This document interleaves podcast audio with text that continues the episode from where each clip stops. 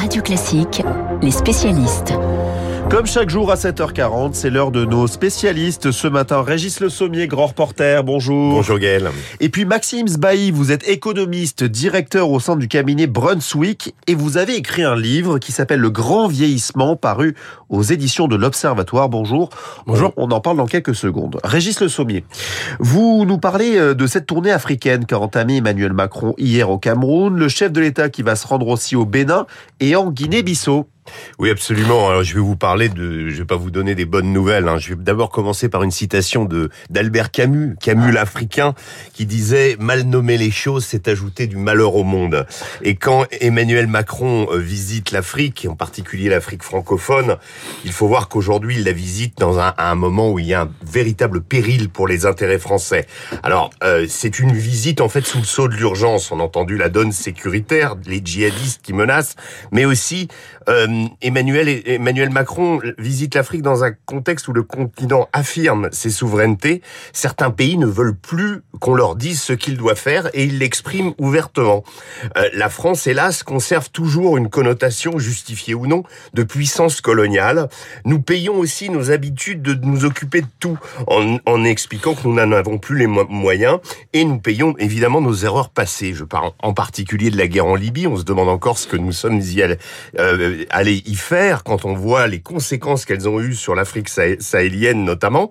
Nous peignons aussi le discours de Dakar de Nicolas Sarkozy, on l'a un peu oublié, le départ de l'opération précipité de l'opération Sangaris en RCA qui a ouvert les portes à Wagner. On va revenir sur les Russes, mais ça a été la, première pierre, le premier entrée.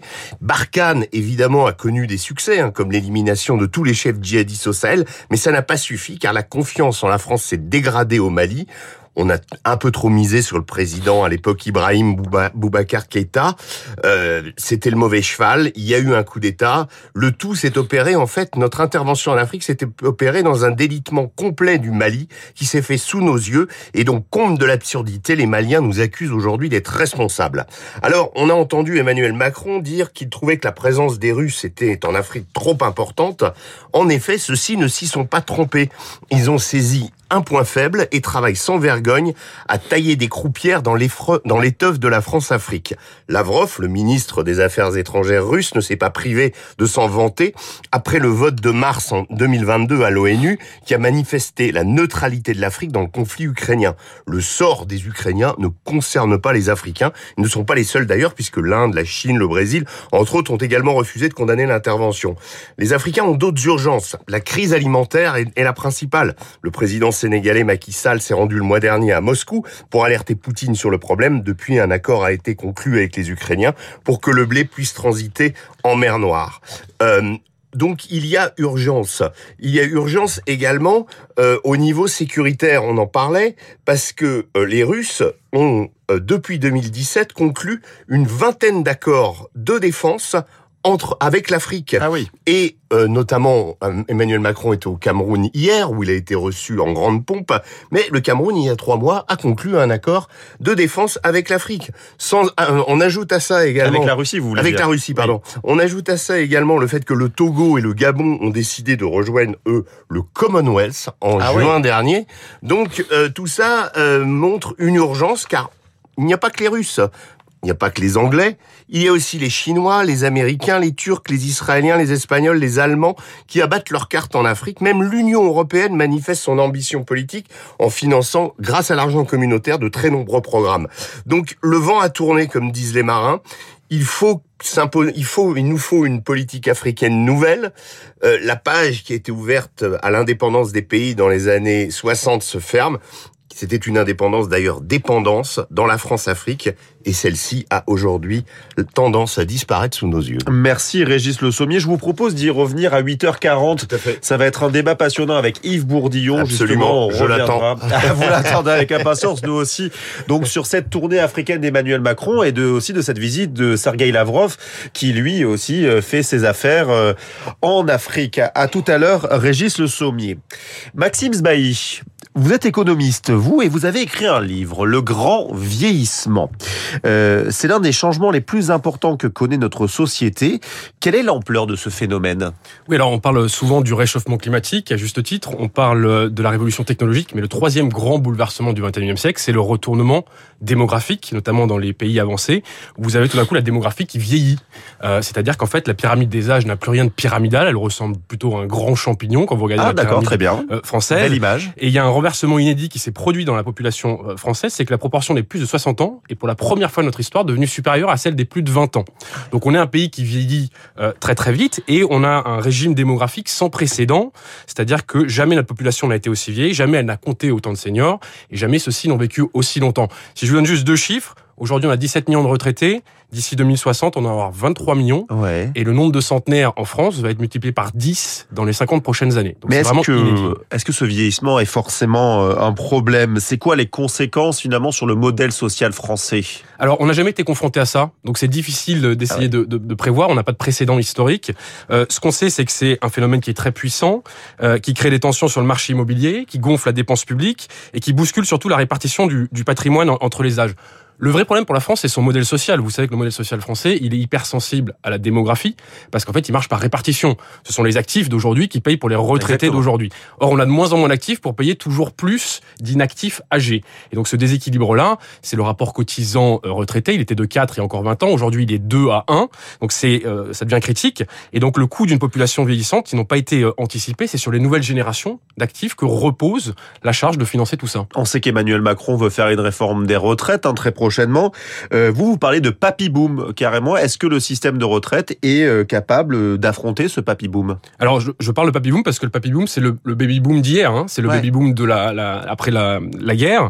Donc, c'est 20-25 millions de, de Français qui sont nés sur les 30 années euh, après la guerre. Aujourd'hui, ça devient un papy boom parce que ça arrive à la retraite. On a mal préparé tout ça. C'est-à-dire qu'en fait, euh, quand on regarde euh, ce que les boomers ont cotisé, les boomers ont cette génération-là, ils n'ont pas assez cotisé euh, quand ils étaient actifs. Il y avait peu de retraités euh, qui vivaient peu longtemps avec des retraites beaucoup moins généreuses qu'aujourd'hui. Et donc aujourd'hui, c'est la double peine pour les actifs qui doivent financer ce grand vieillissement par la dette, par des cotisations euh, records. Et plutôt que faire évoluer l'âge de départ à la retraite avec l'espérance de vie, on a décidé de rabaisser, hein, c'était Mitterrand en 82, rabaisser à 60 ans l'âge de départ à la retraite. Et d'ailleurs, c'est assez euh, rigolo aujourd'hui quand on dit l'âge de départ à la retraite 60 ans, c'est une mesure de justice sociale. On oublie de préciser en fait que c'est contre les jeunes, puisque c'est les jeunes Ah oui. qui doivent financer ça. Vous soulignez dans votre ouvrage que les disparités entre les âges et les générations se creusent. Comment vous l'expliquez? Ouais, ce qui est assez frappant, c'est de voir que euh, il y a 60 ans, le pauvre en France c'était un retraité en fin de vie. Aujourd'hui, le pauvre, c'est un jeune face à l'avenir. Et il y a un renversement en 60 ans qui s'est opéré, qui fait que la pauvreté, elle a changé d'âge. Quand vous regardez aujourd'hui le taux de pauvreté, il est deux fois plus élevé chez les moins de 30 ans que chez les plus de, Ah de oui. 60 ans. Euh, pourquoi? Alors, vous avez la génération des boomers qui est aujourd'hui à la retraite, qui a connu les 30 glorieuses, les fameux 4 P que euh, euh, précise Jean-François Sirinelli, la, la paix, la prospérité, le plein emploi, le progrès, l'accès facile et rapide au logement, parti plutôt à la retraite que ses parents et grands-parents et qui aujourd'hui bah, bénéficient de conditions matérielles inédites, encore une fois, à la retraite. Les plus de 60 ans ont 60% du patrimoine immobilier et financier en France aujourd'hui. C'est une concentration euh, euh, qu'on n'a jamais vue. Le niveau de vie des retraités, il faut le rappeler, est supérieur à l'ensemble de la population. C'est une anomalie euh, historique et internationale. Il y a très peu de pays qui sont dans ce cas-là. Et pour les jeunes, c'est plus compliqué. Vous avez vu, par exemple, pour le logement, on n'en a pas beaucoup parlé pendant la campagne euh, présidentielle, il est devenu presque inaccessible, le taux de propriétaire stagne chez les jeunes, et il y en a de plus en plus qui euh, restent vivre chez leurs parents. Oui, en plus avec la hausse des taux, ça va devenir de plus en plus compliqué. Euh, vous dites aussi que nous sommes en train de basculer dans une forme de gérontocratie. Euh, Est-ce que vous pouvez nous expliquer ce terme? Oui, alors la gérontocratie, si on prend la, la définition, c'est un système politique euh, et social dominé par des classes âgées exerçant une influence politique supérieure aux autres. Arithmétiquement, euh, on y est. C'est-à-dire que là, c'est la première fois, c'est l'effet aussi du grand vieillissement, que les plus de 50 ans sont en majorité absolue, je dis bien absolue, dans l'électorat euh, français. Et donc, euh, le rapport entre les plus de 50 ans et les moins de 30 ans est passé du kit au double sur les 20 dernières années. Donc concrètement, il est trois fois plus rentable pour un politique, électoralement, d'aller parler aux plus âgés, aux électeurs de plus de 50 ans, qu'aux plus jeunes. L'offre politique euh, s'adapte à la demande politique. C'est pour ça, par exemple, pendant la campagne, on a très peu parlé des questions de logement ou de dette publique. Euh, c'est des problématiques qui concernent pas forcément les mêmes électeurs, qui n'ont pas le même horizon. Et vous avez remarqué d'ailleurs, une des premières mesures à l'aube de ce quinquennat, ça a été de faire quoi? De revaloriser les retraites. Oui, d'ailleurs, il y a eu un quoi que la nuit dernière à l'Assemblée. Euh, une dernière question, c'est quoi, selon vous, les solutions pour faire face à ce grand vieillissement, comme vous l'appelez? Oui, parce que c'est bien de poser le, le constat et les problèmes, Ah oui. c'est bien d'avoir des, des solutions.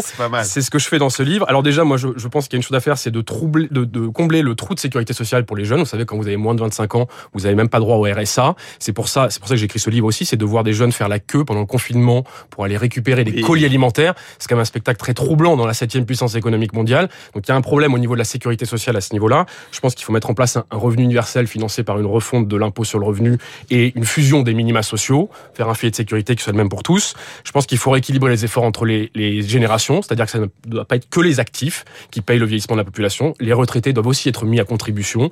Ils en ont les moyens collectivement et je pense que c'est un effort de justice entre les générations. Et enfin, dernier point, il faut revoir toute la transmission du patrimoine. Aujourd'hui, on hérite à 50, 55 ans. C'est plus la France de la libération, on héritait à 25, 25 ans. Il n'y a plus de coût de pouce euh, social. Et donc, il faut revoir la fiscalité des successions, abolir la réserve pour faire couler le patrimoine vers les nouvelles générations. Merci beaucoup Maxime Sbaï. Je rappelle donc votre ouvrage Le Grand Vieillissement paru aux éditions de l'Observatoire. Merci Régis Le Sommier. À tout à l'heure. Merci à tout à l'heure. 8h40. Tout de suite le journal imprévisible, le best-of de